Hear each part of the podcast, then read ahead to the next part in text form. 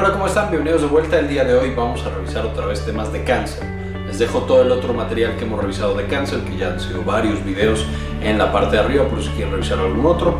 Y el día de hoy va a ser cáncer de próstata. Entonces, un tema muy importante para los hombres. Vamos a ver qué, qué nos encontramos.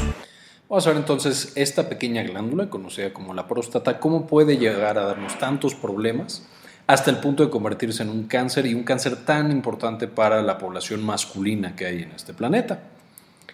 Entonces, ¿qué es específicamente el cáncer de próstata? Pues es un crecimiento excesivo, desorganizado e invasivo de las células propias de la próstata. Igual que todos los cánceres, es las células que ya vivían ahí, que estaban tranquilas, de repente empiezan a crecer y a hacer mitosis de manera muy muy loca, muy desorganizada, hasta el punto de que se convierten en invasores como piratas que van y atacan otras partes de nuestro cuerpo. Más o menos se estima que hay 220 mil casos nuevos cada año de los que se detectan en la clínica, digamos, los que ya tienen síntomas, los que ya eh, tienen algunos signos y requieren atención médica. Sin embargo, hay muchos, muchos otros casos en los cuales no hay evidencia clínica. Es decir, la persona lo tiene, pero no se da cuenta y de hecho puede pasar muchos, muchos años sin que nunca detecte que tenía cáncer de próstata. Incluso en algunos estudios bastante curiosos, cuando tú le haces una autopsia a las personas mayores, a los hombres mayores de 80 años que fallecieron por otra causa, infarto del corazón, al cerebro, alguna otra cosa, les encuentras ahí tumores malignos de próstata. Y esto nos va a llevar un poquito más adelante a tener muchos problemas para saber a quiénes sí deberíamos tratar y a quiénes no. Más o menos se estima que uno de cada siete hombres va a desarrollar este tipo de cáncer en la próstata y como estábamos diciendo es un cáncer de progreso lento.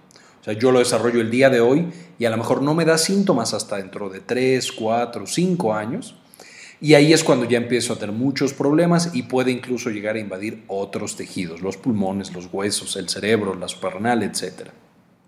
Entonces, de nuevo, es un cáncer que tiene una progresión lenta y muchas veces no nos damos cuenta hasta mucho después. Ahora, ¿cuál es la causa? Pues todo empieza, por supuesto, en la próstata normal. La próstata normal es una glándula que está justamente abajo de la vejiga, la vejiga es donde nosotros guardamos la orina, y va a estar justamente abrazando a la uretra, justamente por donde va a salir ya finalmente la orina para ser eliminada. Y a través de la vida de un hombre tiene muchas funciones, desde la, eh, tiene participación en la producción de ciertas hormonas, por ejemplo, una versión más poderosa de la testosterona. Eh, va a facilitar también eh, las erecciones que tienen los hombres, etc. Entonces tiene muchas funciones normales que son hasta cierto punto necesarias en la vida de un hombre, aunque no son indispensables. Y por supuesto, esta próstata está hecha de muchas, muchas células, cada una con su ADN y cada una con, sus diferentes funciones. Y el principal estímulo, la principal cosa que va a generar, eh, va a tener influencia sobre la función de la próstata, va a ser la hormona testosterona. Es decir, que el hombre durante toda su vida en los testículos va a estar produciendo testosterona, la cual va a llegar a la próstata y va a facilitar todas las funciones de esta glándula. De nuevo, que nos sirve para muchas cosas, ninguna indispensable para vivir, pero importantes. Lo que sucede es que después de muchos años de que la testosterona llega y le dice a la célula, hey, sigue trabajando, sigue trabajando y sigue trabajando, vamos a tener que esta testosterona puede llegar a generar que las células empiecen a duplicarse, a dividirse. Entonces, de dos células ahora tengo cuatro células. Y no solo eso, esta testosterona que le sigue diciendo a mis eh, células, sabes que divídete, trabaja, divídete, trabaja, va a haber algunas personas que son susceptibles por varias razones, algunos de sus genes o incluso parte de su dieta, en las cuales va a empezar a mutar. Entonces vamos a tener células que tratando de cumplir las funciones de próstata, se empiezan a confundir y ya no saben si son próstata o algún otro tejido. Y de la misma manera, va a haber otras que no solamente se confunden, sino que se convierten en otra cosa. Células poco diferenciadas que pueden llevarnos ya a tener una próstata invasiva, tal cual un cáncer que va a estar tomando las estructuras y que va a estar eh, invadiendo otros tejidos particulares. De hecho, vamos a ver más adelante, cuando estamos evaluando qué tan mal está nuestra próstata, tomamos una biopsia, metemos una eh, jeringa o guiado por ultrasonido, metemos ahí un aparato que hace una punción en la próstata, metemos el aparato por el recto, hacemos la punción en la próstata y nos llevamos un pedacito. Y dependiendo cuántas células estén poco diferenciadas y cuántas estén bien diferenciadas, pues nos va a decir qué tan severo es ese cáncer. Si tenemos muchísimas no diferenciadas por exceso de testosterona y otras cosas, entonces tenemos un cáncer agresivo y tenemos que tratarlo muy, muy agresivo. Mientras que si tenemos en esta misma escala, que vamos a hablar un poquito más adelante, muchas células que están completamente diferenciadas, ahí no hay tanto riesgo, podemos hacer o llevar un tratamiento mucho más conservador. Y de hecho esto va a ser muy similar a lo que habíamos visto en la contraparte de cáncer de mama, digamos el cáncer de mama siendo dependiente en gran parte de estrógenos, este cáncer de próstata va a ser dependiente en gran parte de testosterona. Les dejo en la parte de arriba un enlace al video de cáncer de mama y también el de generalidades de cáncer para que repasemos un poquito de este tipo de cosas. Y más adelante, mientras si nosotros dejamos que avance este cáncer, si no hacemos algo de manera temprana, por supuesto esta primera célula que es maligna va a empezar a duplicarse y a tener más células malignas también seguimos exponiendo, por supuesto, nuestro tejido a la testosterona, que el hombre produce de manera constante, hasta que tenemos más y más células no diferenciadas, y eso, por supuesto, hace que el cáncer sea más agresivo y que tengamos un peor pronóstico, que sea peor esta enfermedad, que sea más probable que invada a otros tejidos, a otras partes de nuestro cuerpo, y por supuesto que acabe matándonos. Ahora, ¿a quién le da esta enfermedad? Bueno, vamos a tener diferentes factores de riesgo. Si ya vimos que lo principal que genera la transformación de mis células, de tenerlas normales a tenerlas o que sean cancerígenas, es la testosterona, pues vamos a tener factores de riesgo que son alrededor de eso. Pues primero, obviamente, ser hombre. No podemos tener cáncer de próstata si no somos hombres, porque las mujeres no tienen próstata. Entonces, ser hombre evidentemente es un factor de riesgo. El segundo, tener una edad de más de 65 años, porque eso se traduce en que llevo decenas de años exponiendo mi próstata a la testosterona. Si yo tengo pocos años, menos de 65, no ha sido en términos generales suficiente la exposición a la testosterona y entonces no se malignizan tanto mis células. Por supuesto, vamos a ver más adelante que hay pacientes que tienen cáncer de próstata desde antes, especialmente los que ya tenían susceptibilidad. Digamos que sus genes era más probable que respondieran mal a la testosterona y por lo tanto que fueran a tener esta malignización. Entonces eso nos lleva al tercer factor de riesgo, la historia familiar. Si yo tengo un hermano o un papá o un abuelo que tuvo cáncer de próstata, eso me dice que mis genes no están tan bien hechos para defenderse de la testosterona en el caso de la próstata. ¿Por qué? Porque mi abuelo tuvo muchos años de testosterona y desarrolló cáncer de próstata, igual que mi padre o que mi hermano o que alguien más de la familia. Entonces, si yo tengo algún familiar que tuvo cáncer de próstata, yo tengo un riesgo más alto que el resto de la población. Eso no se vea que alguien que no tiene hermanos ni padres ni nadie no tiene riesgo, también lo tiene, pero el riesgo es mucho menor que si alguien en la familia ya tuvo el cáncer. Y mientras más personas en mi familia tengan cáncer de próstata, pues mayor es mi riesgo también.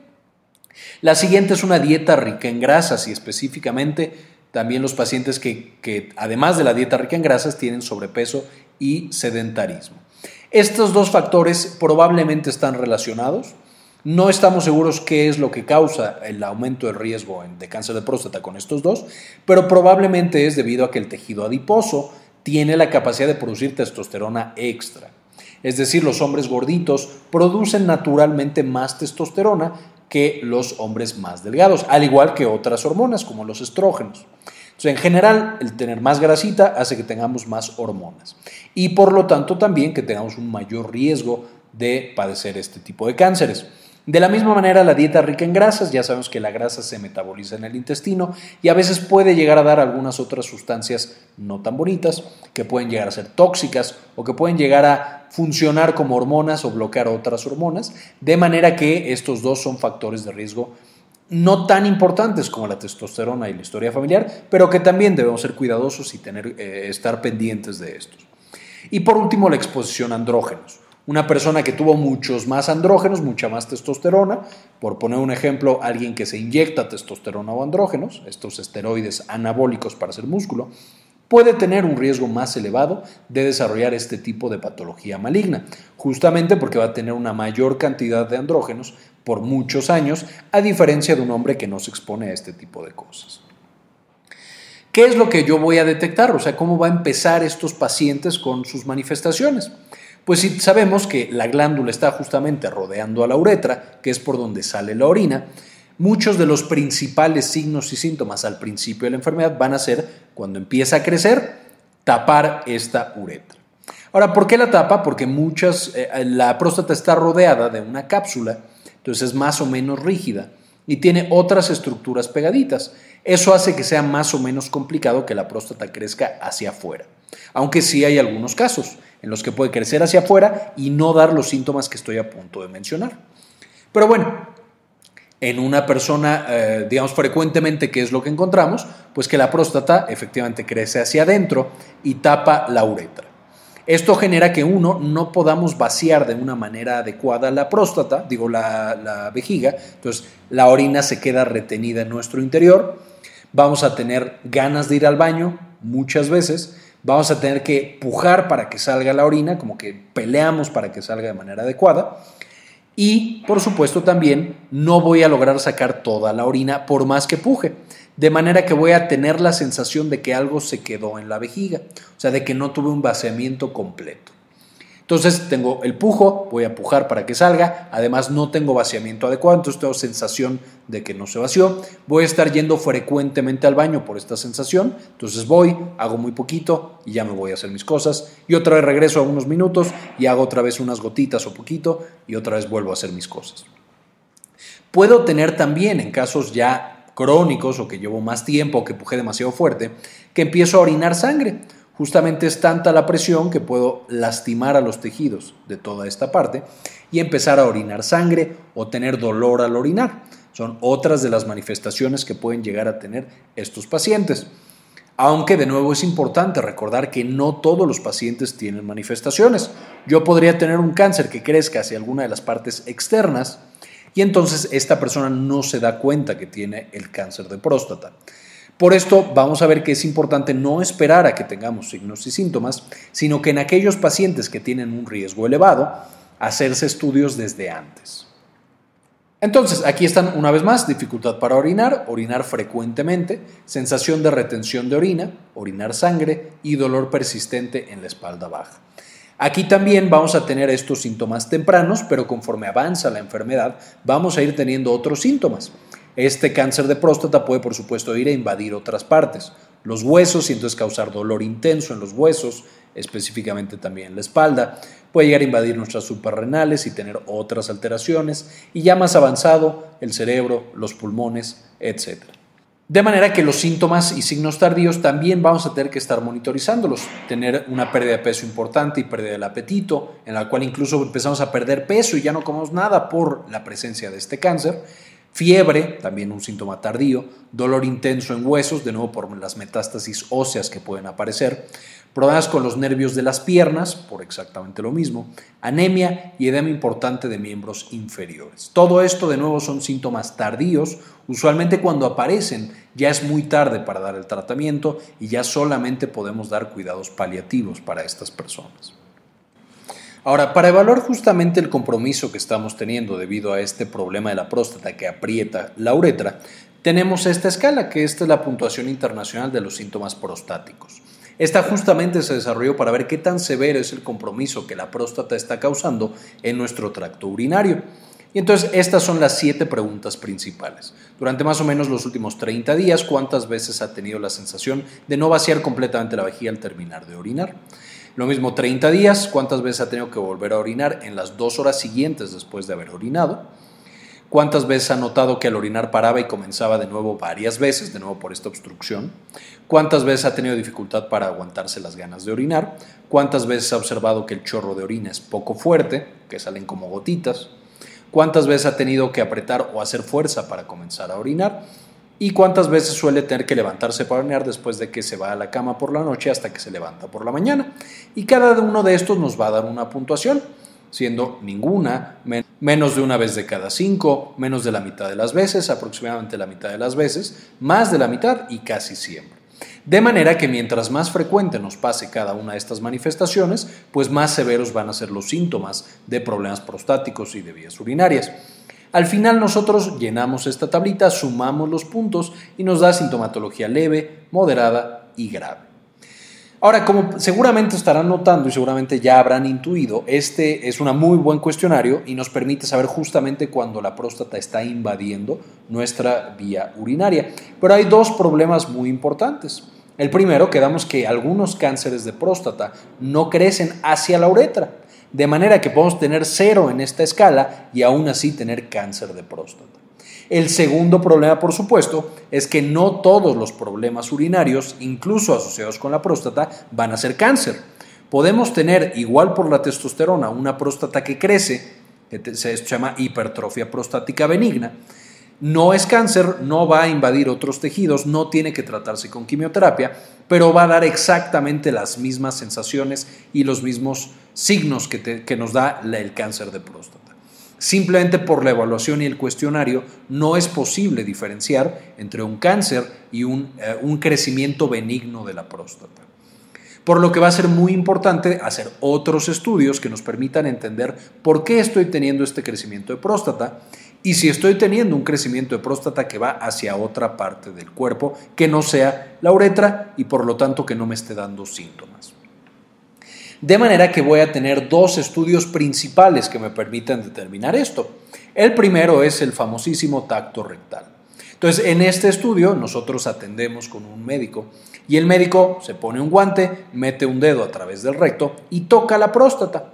Y específicamente la próstata, al tocarla, puedes notar si hay alguna tumefacción, alguna bolita en algún punto de la próstata y también si la próstata está, suavecita, como debería de ser, o está dura. Por ejemplo, siempre que nos piden que, entendamos cómo se debe sentir una próstata, si nosotros tocamos la punta de nuestra nariz, esa es la consistencia de una próstata normal. Pero si nos vamos a la barbilla, mucho más dura, esa es una próstata que tiene algún problema, ya sea un crecimiento o incluso un cáncer. Es muy importante el tacto rectal porque de manera muy sencilla, muy barata y muy replicable el experto, tiene que ser alguien que esté, tenga experiencia sintiendo próstatas, nos puede decir, ¿sabes qué? A lo mejor tienes una bolita que crece hacia afuera, no está tomando la uretra, pero sí sería importante revisártela porque puede ser cáncer. O tocarla y sentir una próstata completamente normal y eso baja mucho el riesgo de que esa persona tenga cáncer. De la misma manera, si ya tengo síntomas urinarios, en el cuestionario pasado ya salgo con una puntuación alta, este examen puede permitirnos diferenciar con más o menos exactitud si lo que siento o la causa de mis males es cáncer o es una, hiperplasia prostática benigna. Y el segundo estudio va a ser un estudio de sangre. Cada una de las células de la próstata van a producir una proteína conocida como antígeno prostático específico. Entonces, dependiendo del número de células de la próstata que yo tengo, va a ser la cantidad de antígeno prostático específico. En una próstata que está creciendo o que ya es cáncer, como ya tiene más células, que es lo que veíamos al principio, vamos a tener que este antígeno prostático va a empezar a crecer. O sea, vamos a tener un mayor nivel de antígeno prostático en la sangre.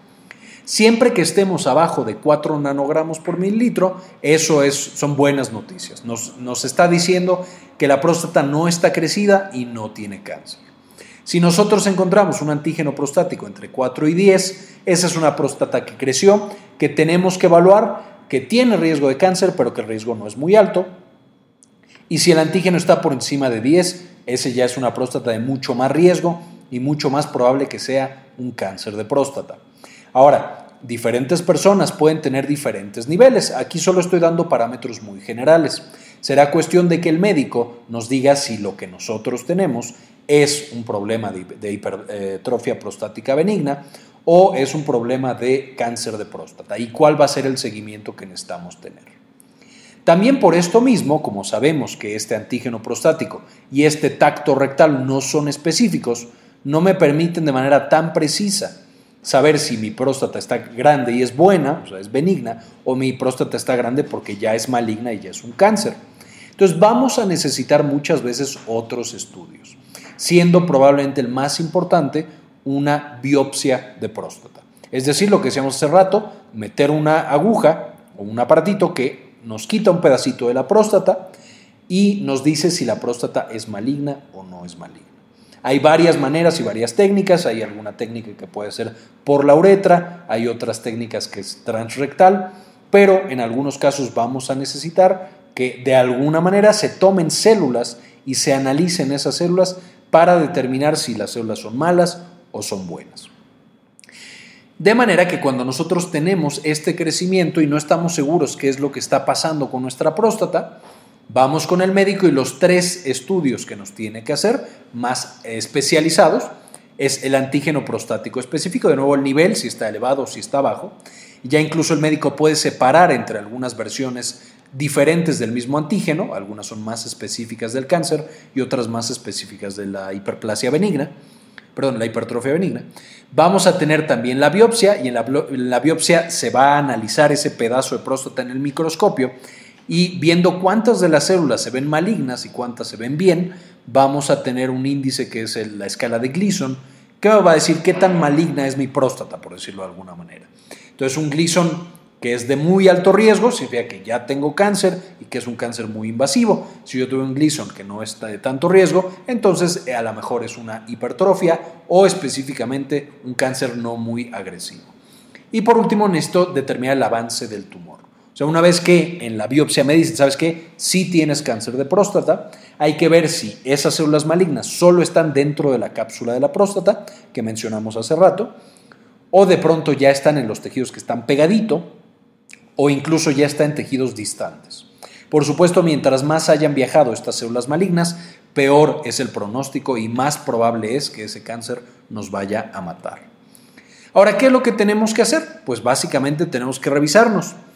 Eh, aquí el tamiz es un poco complicado porque ya quedamos que hay pacientes que desarrollan cáncer de próstata, nunca se dan cuenta, viven con ella años y no pasa absolutamente nada, mueren por alguna otra causa.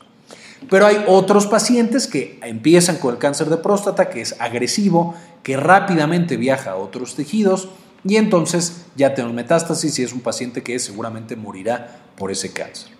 Tenemos que tener una conversación muy honesta y muy abierta con nuestro médico, con nuestro oncólogo o con nuestro médico eh, de cabecera y decidir en conjunto qué tan frecuente va a ser el tamizaje y a partir de qué edad.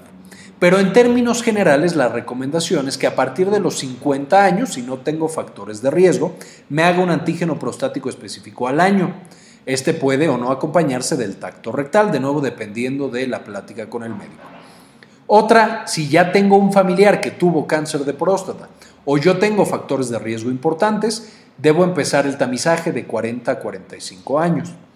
Y si tengo eh, dos familiares o más con cáncer de próstata, pues tengo que empezar mucho antes, porque significa que mis genes son altamente susceptibles a que la testosterona malignice las células de mi próstata. Entonces, este va a ser el seguimiento. Una vez más, tiene que ser individualizado. La biopsia puede ser cruenta y puede ser eh, difícil, entonces queremos evitar las, las biopsias que no sean necesarias pero sí asegurarnos de que todas las personas que lo ameritan tengan una biopsia para poder encontrar este cáncer y tratarlo de una manera oportuna. ¿Cuál es este tratamiento? Si ya existe el cáncer de próstata, pues lo primero, cuando el, cáncer está localizado, se hace una prostatectomía radical. Es decir, se quita la próstata y todos los ganglios que están juntos donde puede esconderse el cáncer, justamente para que no vaya a regresar. Se puede también utilizar una terapia conocida como braquiterapia, en la cual se ponen unas perlas radioactivas en la próstata y específicamente estas queman la próstata y destruyen todas las células malignas. Se puede dar también radioterapia, que es radiar justamente el área donde está la próstata para matar a todas estas células que eh, son dañinas. Y por supuesto también tenemos la hormonoterapia. Directamente dar un medicamento que bloquea la testosterona y hace que el cáncer no sea tan agresivo y vaya más lento en su progresión. Usualmente nosotros nos vamos, este sería el tratamiento cuando apenas estamos empezando con el cáncer, mientras que la hormonoterapia se deja para los pacientes que tienen un cáncer ya muy avanzado, ya no les vamos a hacer ningún bien con la cirugía porque les queda poco tiempo de vida, entonces solamente les brindamos un poco más de tiempo al darle esta hormonoterapia en la cual bloqueamos por completo los andrógenos y la testosterona de estos pacientes. Hay algunos otros tratamientos que pueden darse, pero estos son como la clave y la base del tratamiento del cáncer de próstata. Muy bien, recuerden, este es un video que es más general, está dirigido para todo el público, no necesariamente para médicos y para especialistas. Más adelante podemos hacer videos para especialistas, a lo mejor eh, metiéndonos un poquito más en esta escala de Gleason o cuál es la estadificación del cáncer o en la terapia, pero en este video solamente queríamos abordar cosas mucho más generales. Agradezco muchísimo a todos los que nos apoyan en general, suscribiéndose a la página, y más todavía a todos los que nos apoyan en Patreon. De manera que quería dedicar este video justamente a nuestros miembros de Patreon internacionales.